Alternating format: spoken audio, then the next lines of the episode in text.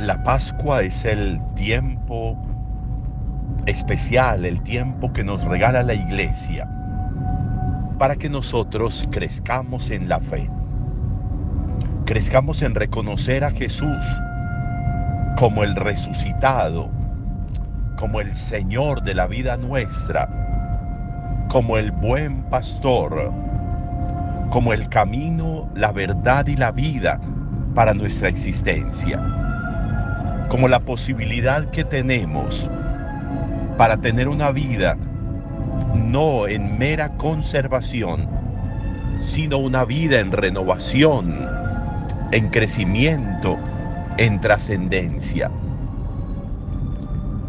Que podamos tener una vida capaz de fe y una fe capaz de vida y de vida trascendente.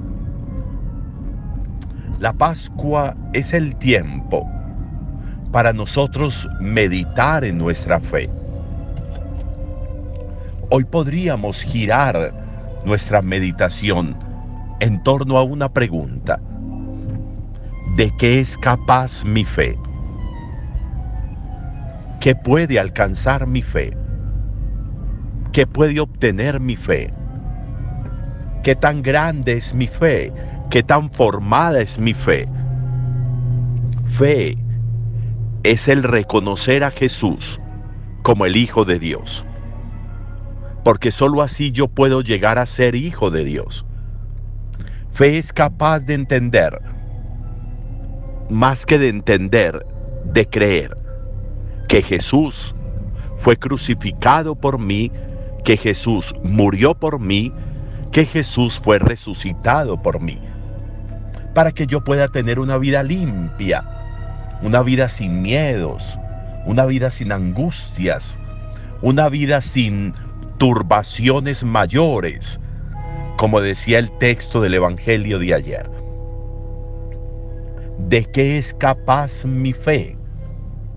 Esa tendría que ser la pregunta hoy. Hoy encontramos a Pablo y Pablo está creciendo en su vida de fe, en su vida cristiana. Y está predicando y ha llegado a Iconio, a Listra, a Licaonia. Y allí, en una de las sinagogas donde está hablando, donde está predicando, hay un hombre que tiene problemas, que tiene una condición diferente, una condición de motricidad compleja. Y es muy interesante porque dicen que Pablo fija su mirada en este hombre. Y al fijar su mirada en este hombre, Pablo dice que ese hombre tiene una fe capaz de recuperar la salud. Esa expresión es muy útil para nosotros.